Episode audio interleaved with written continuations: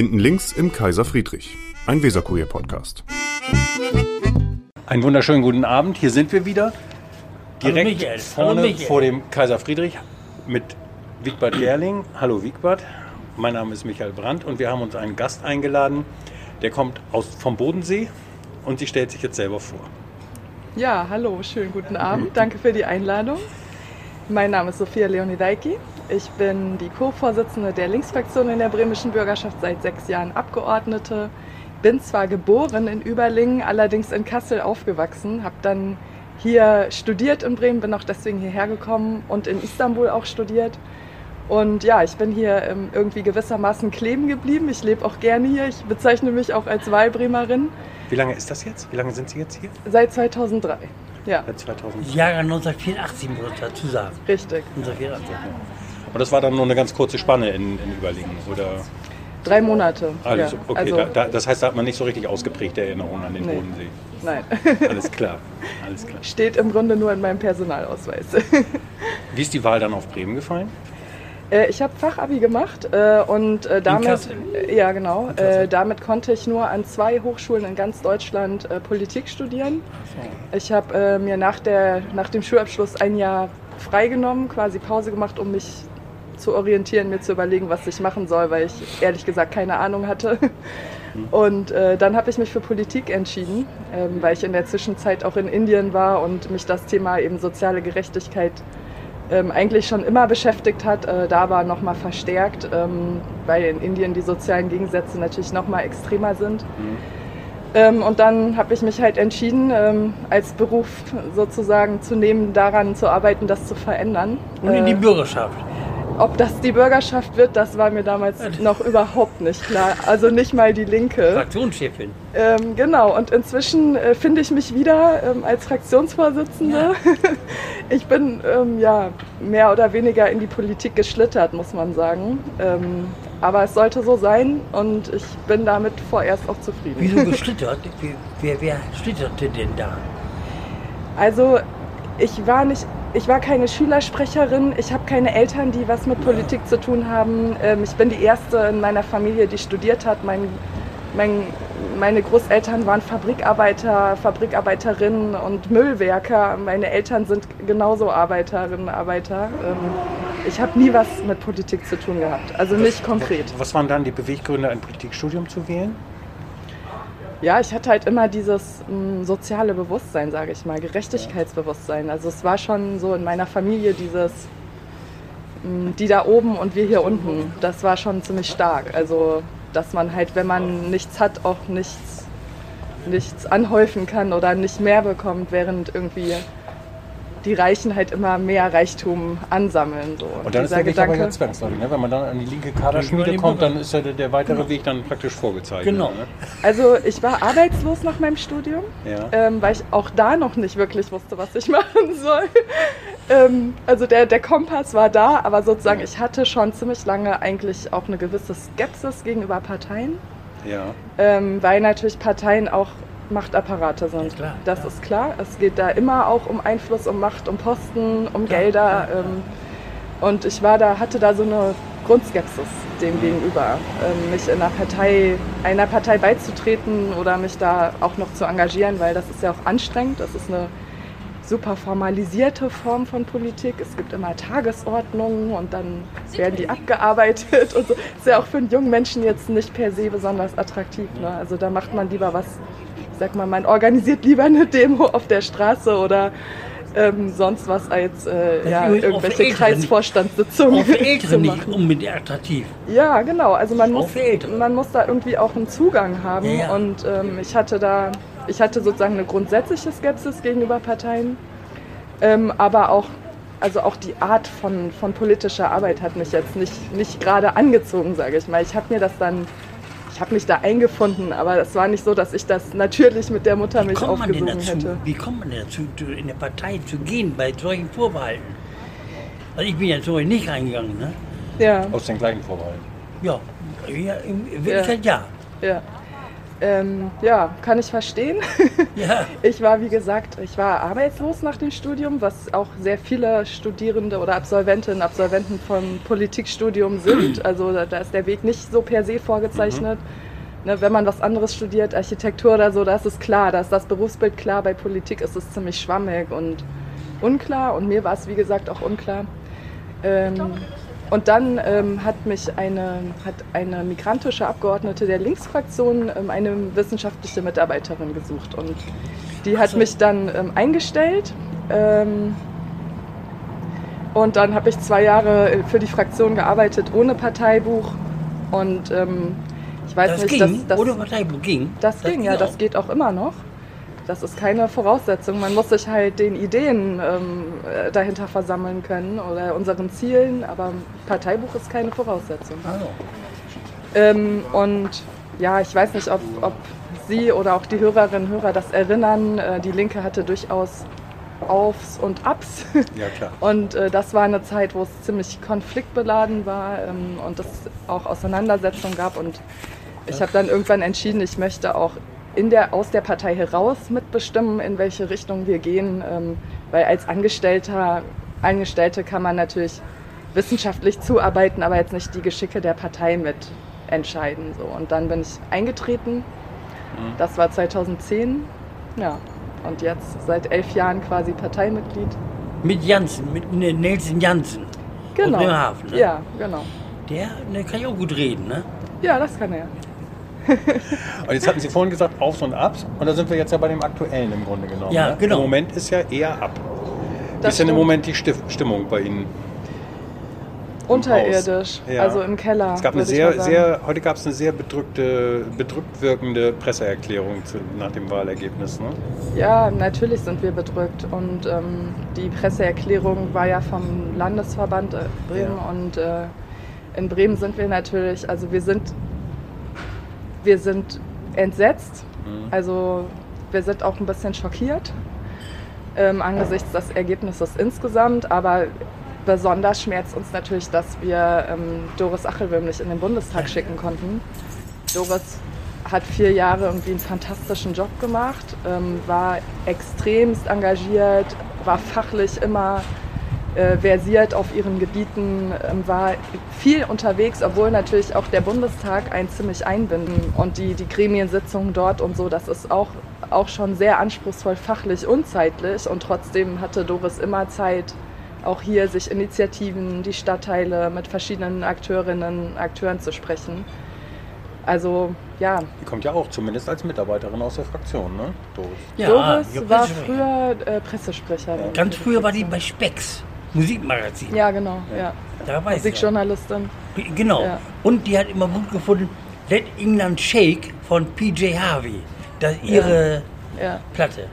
ja, und das tut natürlich weh. Das tut politisch Ja, weh, ja. weil wir jetzt sozusagen keine linke Stimme mehr im Bundestag aus Bremen haben. Aber natürlich ist das auch persönlich hart. Also ähm, Ja, aber die, die, die Linke ist ja noch in, der, in dem. Bundestag drin.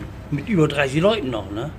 Ja, 39 Abgeordnete. Ja. Wir haben aber 30 Mandate verloren. Ja. Ähm, Widerspricht wir- das ihrem Gerechtigkeitsgefühl so ein bisschen, dass wir trotzdem Fraktionsstatus und die in in den Bundestag eingezogen sind über die Direktmandate natürlich nur, ne?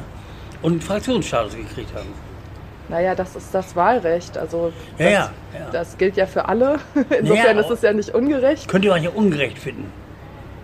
Dann, dann wäre es grundsätzlich, grundsätzlich Ja, ungerecht, sage ich mal. Ja, klar, Ähm, ja, klar. also dafür gibt es einfach die Spielregeln, die demokratischen, und das würde ich jetzt nicht als ungerecht bezeichnen. Wir sind natürlich heilfroh, dass wir die drei äh, Direktmandate bekommen haben. Trotzdem, unabhängig davon, ob wir Fraktionen, Fraktionsstatus haben oder nicht, wären wir natürlich ähm, im Bundestag vertreten. Wenn nicht als Fraktion, dann als Gruppe. Klar, ne? Also es sind ja dann nicht, auch dann nicht nur die drei Direktmandate, sondern dann wäre man eben eine Gruppe.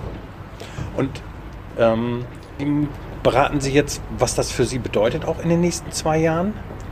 Wir reden uns die Köpfe heiß, ja. Ja. Und ähm, wir haben zwei Millionen Stimmen verloren, über Ja. zwei Millionen Verloren. verloren.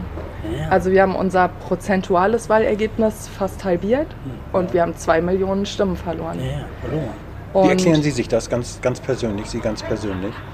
Ich glaube, es gibt jetzt nicht die eine Erklärung dafür. Ähm, Wir sind auch in diesem Wahlkampf gewissermaßen zerrieben worden, inhaltlich, aber auch durch die Konstellationsdebatten, sage ich mal. Ähm, wir haben über 600 Stimmen, 600.000 Stimmen an die SPD verloren, weil die SPD halt in ihrem Wahlkampf entgegen, muss man auch sagen, der bisherigen Politik in der GroKo oder auch der Agenda-Politik damals von Rot-Grün ja so ein bisschen das Soziale wieder für sich entdeckt hat. Nach 15 Jahren, sage ich mal, wo, wo das nicht der Fall war. Oder über 15 Jahren. Das hat uns natürlich geschadet. Also das hat uns sozusagen inhaltlich an, an die Wand gedrückt, ähm, weil sozusagen natür- also die Wählerinnen und Wähler der SPD eher zugetraut haben, ähm, das dann auch in die Realität umsetzen Vielleicht sind ja die Leute gar nicht so schlecht dran, wie Sie sagen. Kann ja auch sein, dass Sie sagen, die Linkspartei, die wählen wir gar nicht, weil uns geht es ja ganz gut. Ja, es ist sein, ne? interessanter, also interessant, wenn man ähm, sich das Könnte. genau anschaut, weil unter den Erwerbslosen haben wir 12 Prozent äh, der Stimmen bekommen. Das ist, das ist ja weit überdurchschnittlich. Ja. Da haben wir am besten abgeschnitten. Und das ist, das zeigt ja schon, dass wir auch einen Nerv treffen oder sozusagen, also dass es, Aber verlieren. dass wir verlieren, da, verlieren. bei Erwerbslosen haben wir dazu gewonnen sogar. Ja, ja, gut, aber Mhm. sonst. Wie ist, Genau, das bei den, ist das bei den Jungen? Die FDP hat ja, freut sich ja über diesen 20%. enorm hohen Jungenanteil. Ich glaube, Ja. der war da sogar bei 23 Prozent bei Ja. der FDP. Ne? Genau, das, das ist, also das verstehe ich wirklich gar nicht. Dafür habe ich ehrlich gesagt auch keine Erklärung, außer dass das so ein, so ein Hipster-Versprechen äh, von jeder kann es schaffen, jeder kann aufsteigen. Vielleicht, Lindner ist ja so. vielleicht glaubt man das auch als junger Mensch, ne? aber spätestens, wenn man eine Familie gründet oder sonst irgendwelche Und Lindner ähm, ist schick. irgendwelche, sage ich mal, unvorhergesehenen Vorkommnisse im Mhm. Leben hat, merkt man, dass das doch nicht so einfach ist, dass es jeder zu Reichtum schaffen kann oder vielleicht auch, wenn man migrantisch ist oder so, also dis quasi äh, diskriminiert wird, aus welchen Gründen auch immer. Ne? Also es gibt gläserne Decken in der Gesellschaft, es gibt gläserne Decken für Frauen, für queere Menschen, für migrantische Menschen und das kann halt nicht jeder schaffen, das wissen wir. Aber dieses Versprechen des schnellen Reichtums oder des sozialen Aufstieges oder so, das scheint die FDP anzusprechen. Aber trotzdem, was Michael sagte, stimmt ja. Inhaltlich ist das, ist, ist das natürlich Quatsch, weil das Programm da gar nichts bietet. aber wieso aber- verlieren Sie denn immer? Ähm, das ist eine interessante Frage und ich glaube, man kann das auch nicht einfach nur damit erklären, dass ähm, quasi die Klimabewegung die Grünen gewählt hat und die, die SPD ihr soziales Ja, Gewissen genau, wieder genau, entdeckt genau. hat. Äh, das kann nicht die einzige Erklärung sein.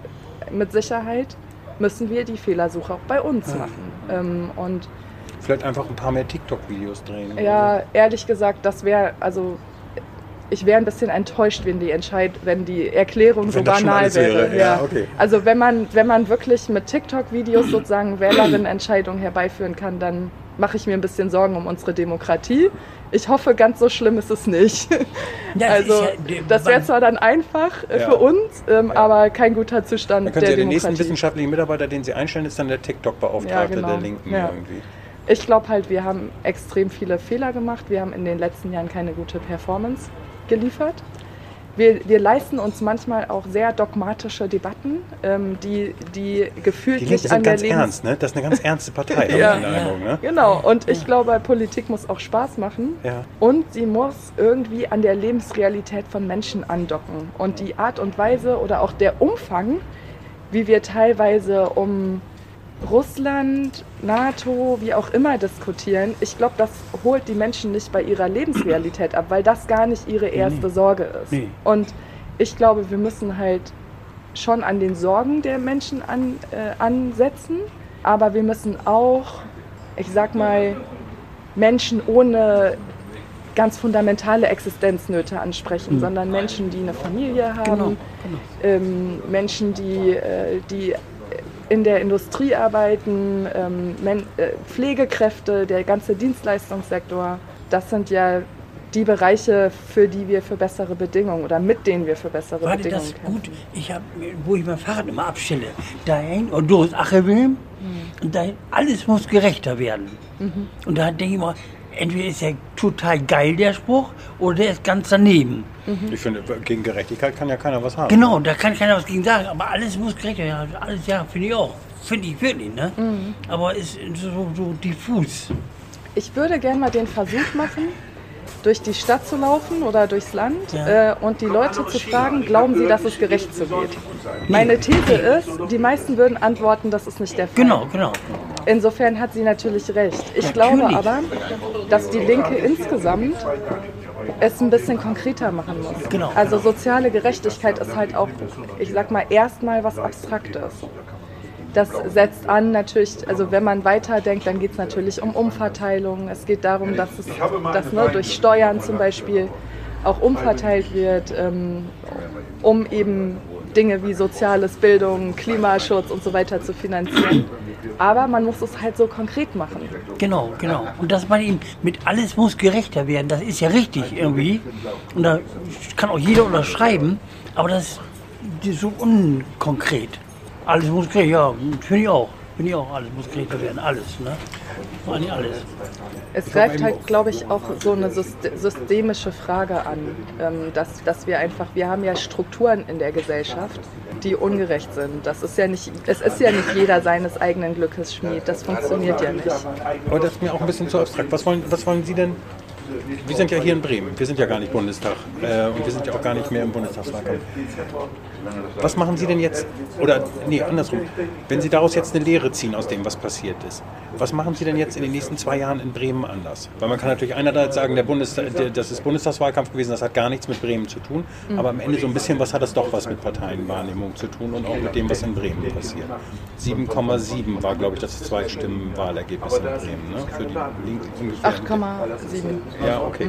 Ähm, glaube ich. was möchten Sie denn, Sie persönlich, was möchten Sie in den nächsten zwei Jahren in Bremen denn, hinbekommen, um das, um das Gleiche zu vermeiden, was jetzt passiert ist? Also wenn wir jetzt das Patentrezept hätten, was ich Ihnen jetzt präsentieren könnte, dann wäre wahrscheinlich alles, wir auch klatschen. alles ne? gut, genau. Würden wir klatschen. Ähm, also ich glaube schon, dass wir auch feststellen können, dass wir im Westen das beste Ergebnis hatten. Von. Also in allen Westbundesländern haben wir in Bremen am besten abgeschnitten. Und, Und in den Stadtteilen so haben Sie da auch bisschen- hingeguckt? Wo sind Sie da, wo sind Sie da stark? ja, ähm, wir, sind, wir sind nach wie vor verhältnismäßig stark, auch in, in östliche Vorstadt, äh, Mitte Neustadt. Wo sie wohnen, ne? Ja, und wir haben überdurchschnittlich äh, verloren ähm, in, in Blumenthal, in Huchting, also gerade auch in den ärmeren Stadtteilen. Ja. Das tut natürlich auch weh, ne? wenn man, wenn man den ne? Anspruch hat, äh, sozusagen für, jetzt sage ich es doch mal, für soziale Gerechtigkeit äh, Ja, Politik ja. zu machen, um das mal so Sehr, sehr abstrakt zu sagen. Also für bessere Löhne, für bessere Arbeitsbedingungen, äh, für mehr Kitas, gerade in den Stadtteilen und so. Das wird Die ja dann auch konkret nicht, ne? Ähm, dann tut das schon weh. Ja, Wobei man auch dazu sagen muss, äh, in Gröpeling gab es halt gerade mal eine Wahlbeteiligung von etwas über 50 Prozent. Das muss man auch dazu sagen. Also und das, das ist auch ein interessanter Befund. Wir haben eben nach SPD und Grünen am meisten an NichtwählerInnen verloren. Also es entscheiden sich eben auch viele dann statt uns gar niemanden mehr zu wählen. Ähm, genau. und das ist halt auch, das ist auch ein riesiges Problem insgesamt auch des, der, der repräsentativen Demokratie, dass eben einige und nicht so wenige sich halt entscheiden, gar nicht mehr wählen zu gehen. Also Auch, nicht, da- auch das nicht die auch- Linke, auch nicht die Linke. Auch nicht ne? die Linke, Ja, genau. und, da, Problem, ne? und da haben wir eben auch besonders viel verloren. Ähm, das, bereit, das bereitet uns echt Kopfschmerzen. Und wir haben das Patentrezept dagegen ähm, nicht. Also andererseits muss ich auch sagen, also sozusagen ein bisschen Küchenempirie-mäßig. Ähm, wir haben ja viele Infostände gemacht, auch in den Stadtteilen. Und, ähm, uns wurde schon häufig gesagt, äh, dass ja, ihr macht ja hier in Bremen gute Politik, aber im Bund können wir euch nicht wählen. Das, also das habe ich ehrlich gesagt ziemlich oft gehört. In Berlin, wo ja ähm, Landtags- und Bundestagswahl gleichzeitig war und auch in, äh, in Mecklenburg-Vorpommern haben wir ja auch in den Landtagswahlen gar, also gut abgeschnitten, besser abgeschnitten. Und da waren auch die, also weil da auch gleichzeitig ein Landtagswahlkampf lief, da Ja. waren auch die Bundestagswahlergebnisse besser. Also An Sophia Leonidakis, Leonidakis, hatte ich im Spiegel gelesen, vor zwei Wochen, glaube ich. Da war eine Meldung, da stand im Spiegel drin, dass sie, falls es Koalitionsverhandlungen geben sollte, ne, daran teilnehmen würden. Im Bund. Das werde ich jetzt weder dementieren noch bestätigen. Aber stand im Spiegel. Naja, es ist ja. kein Geheimnis, dass die Linke sich selbstverständlich auf Sondierungen vorbereitet hat. Mhm. Wer da konkret dran beteiligt sein sollte, werde ich hier nicht ähm, bei hinten links bei Kaiser Friedrich äh, erwähnen. Inzwischen Schade sind wir ja ne? hinten links als Linke. Insofern schade. kommt das sowieso nicht mehr in Frage. Leider. Ja, ja. Aber liebäugeln Sie dann so ein bisschen mit Bundespolitik? Wäre das auch was für Sie? Ich war ja zwei Jahre im Bundesvorstand auch. Ja. Ähm, und habe mich entschieden, nicht nochmal anzutreten, weil ich inzwischen Fraktionsvorsitzende äh, geworden Okay. bin. Und äh, mein Tag hat auch nur 24 Stunden. Und äh, man muss auch sagen, ich bin ja nicht nur Fraktionsvorsitzende, ich bin auch noch Fraktionsvorsitzende einer regierungstragenden Fraktion. Das heißt, wir sind aus der Opposition auch noch in die Regierung eingetreten. Und äh, das, das ist natürlich ein Vielfaches an Aufwand, als, als ich vorher als quasi einfache Abgeordnete hatte. Wo, wo sind Sie denn lieber? Sitzen Sie da jetzt auf der Bank, wenn Sie jetzt heute mehrere Stunden Haushaltsberatung hinter sich haben? Sind Sie lieber da? Ist das, ist das die ernsthaftere Politik oder sind Sie lieber auf der Straße und sprechen mit den Leuten wie jetzt im Wahlkampf oder so und erklären denen, was sie den Linken zu verdanken haben? Wo, wo ist eher Ihr Herzblut? So, so vom Gefühl her, sag ich mal, also mein Ja. Herz spricht da was anderes als mein Kopf. Ja. Vom Gefühl her bin ich lieber auf der Straße. Ich Ja. bin gerne mit Menschen in Kontakt. Ich, ich bin gerne, ich kämpfe gerne gemeinsam mit Menschen für, für, für ein gemeinsames Ziel. Ich habe jahrelang ähm, antirassistische außerparlamentarische Arbeit gemacht und das mache ich auch immer noch gerne. Nicht mehr mit so einem Aufwand, das schaffe ich nicht mehr. Ähm, aber ich sehe mich schon auch immer noch als Teil der Bewegung, die auch auf der Straße ist. Sie haben auch mal ein Video Bewegung. zum, zum CSD aufgerufen, ne? Ja, Das habe ich mir vorhin gerade Ja. erst angeguckt. Dass Sie, würde ich auch noch mal tun. Ich bin auch jedes Jahr dabei. Waren Sie da dieses Jahr auch dabei? Ja, klar. Okay. Und ähm, andererseits, der Kopf sagt, ähm, Ja. natürlich macht es Sinn, auch innerhalb der Strukturen ähm, dafür zu kämpfen, weil ähm, ja, es, da werden eben auch wichtige Entscheidungen gefällt. Ne? Nicht alle Entscheidungen werden im Parlament gefällt, das ist auch so. Aber sozusagen so ein bisschen auch in der Schaltzentrale zu sein, ähm, das, das verändert ja auch was. Und wir haben Wären auch Sie viel lieber verändert. äh, eine, eine von den beiden linken Senatorinnen? Nee, Nee, nee. Die Fraktions- machen ihren Job super. also Wobei, ja, wobei ja gesagt wird, äh, Christina Vogt ist eine gute bürgerliche Senatorin, ne? Für eine Linke. Na, als Wirtschaftssenatorin kann man, glaube ich, nicht die Linksradikale raushängen lassen. Ja. Und äh, ja, als Gesundheitssenatorin war, war man natürlich auch extrem gefordert die letzten zwei Jahre. Aber ich glaube, beide haben einen richtig guten Job hingelegt bis jetzt und ich bin überzeugt davon, dass sie das auch weitermachen werden. Aber trotzdem, ich, links der Weser, heißt ja links der Weser. Ist ja auch links der Weser und ist eine Hochburg der Linken gewesen oder ist noch. Roman Fabian, Peter Erlandsson und so weiter. Und dann, da spart die zuerst Claudia Bernhard, die Senatorin Bernhard. Da ich mich ein bisschen gewundert. Ich dachte da gerade nicht. Naja, Claudia ähm, macht Gesundheitspolitik und äh, ist Gesundheitssenatorin. Ähm, Aber auch Da- Linke. Ja, da geht es aber ja nicht darum, jetzt die linke Seele ähm, zu befrieden, ähm, sondern da geht es darum, gute Gesundheitspolitik zu machen, als erstes. Natürlich, natürlich gibt es dabei auch linke Grundsätze. Ähm, beim, also in LDW wurde aber ja nicht gekürzt. Es gibt das, äh, das ELKI wurde ja zusammengeführt. Und selbstverständlich Eltern-Kind-Zentrum. Selbstverständlich, genau das, Entschuldigung, das Eltern-Kind-Zentrum äh, ist jetzt eben in Mitte zusammengeführt worden, aber ähm, das äh, selbstverständlich schlägt auch Claudia Bernhards äh, Herz links der Weser und im LDW. Also das ist doch völlig klar. Das ist ja nicht so, dass, sie, äh, dass sie da irgendwie nicht dahinter steht. Aber vom ELKI, also Eltern-Kind-Zentrum, liest man ja im Weserkurier nicht das Beste, ne? Gerade. Ja, ich glaube, wir alle kennen das, ähm, dass sozusagen neu, äh, neu gegründete Institutionen erstmal so ein paar Startstolperer haben. Ähm, also das ist jetzt ein neues Eltern-Kind-Zentrum und äh, ich Mit gehe der Weser davon aus- dabei. gehe Mit davon aus, dass das äh, auch sozusagen jetzt so ein Anfangsstolpern ist und dass das in Zukunft gut läuft. Darf ich noch mal so zwei, drei persönliche Ja, klar, Sachen fragen, klar, Herr. Gerling? Ähm, also was ich sehr, ich habe nur diesen einen Satz gelesen, fand das aber schon vom Satz her. Sie waren in Indien und haben dort an einem Projekt äh, mit Tempelprostituierten gearbeitet.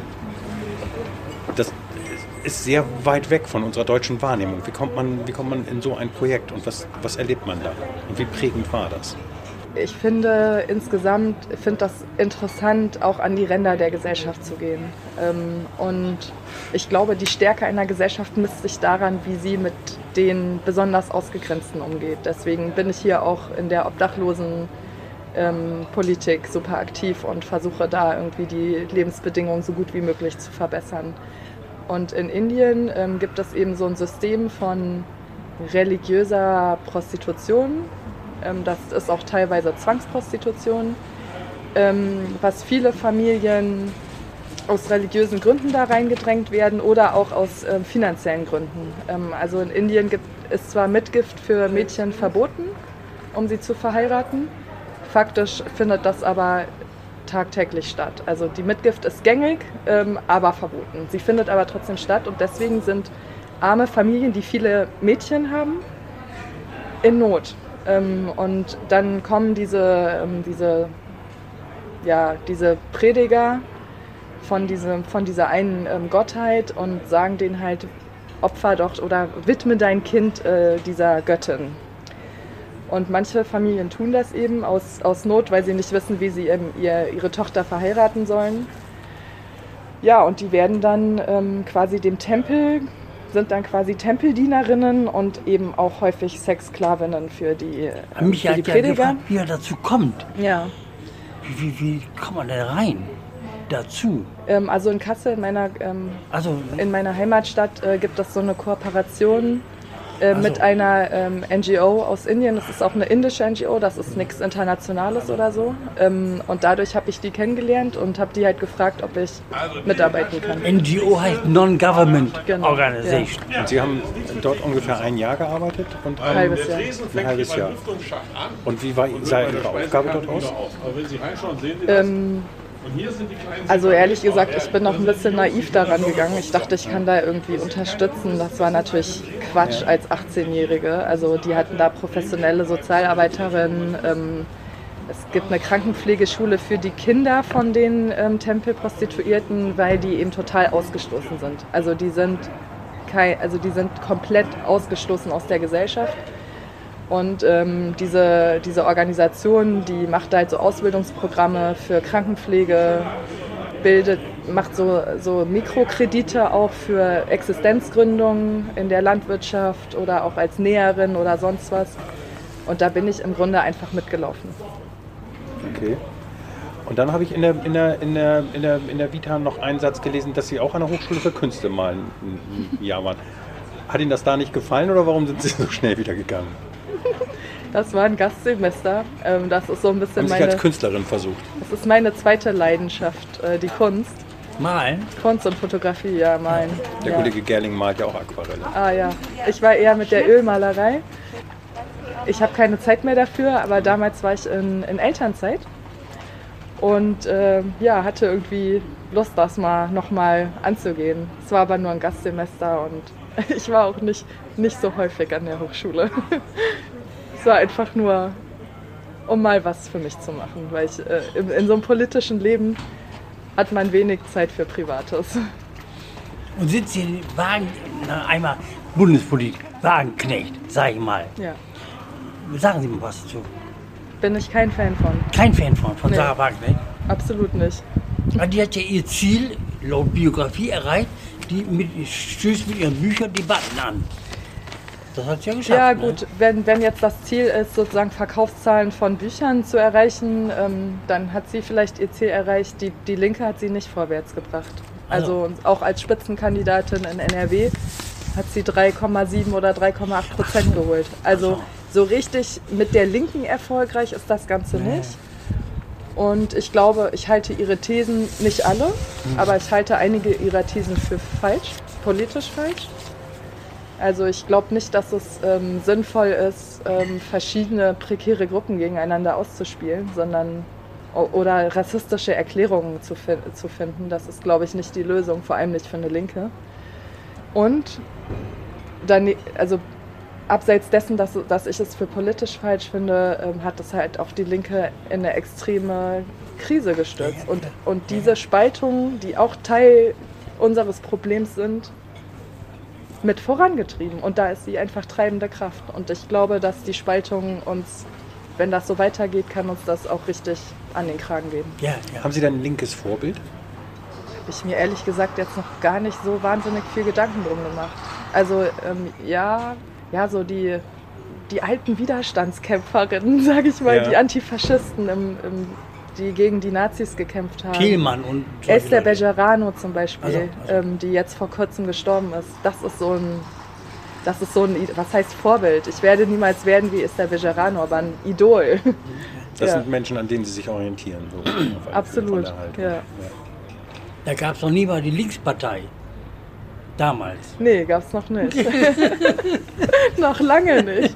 Noch lange Ja, nicht. aber Genau, wie, genau. wie ein Mensch das schafft, sozusagen dieses unfassbare Leid zu überleben und zu überstehen und daran nicht zu zerbrechen, sondern daraus Kraft zu schöpfen und, und zu kämpfen bis, bis zuletzt. So, das, Okay. davor habe ich einfach einen Wahnsinnsrespekt. Und ja, das ist mein Idol. Eins meiner Idole vielleicht. Dann danke ich für das schöne Schlusswort. Prima. Danke ich auch. Vielen Dank, dass Sie da gewesen Vielen Dank. Und Michael, schönen Dank. sind. Tschüss. Ich Herr danke auch. Tschüss. Schönen Abend. Das war Hinten links im Kaiser Friedrich, ein Weserkurier-Podcast.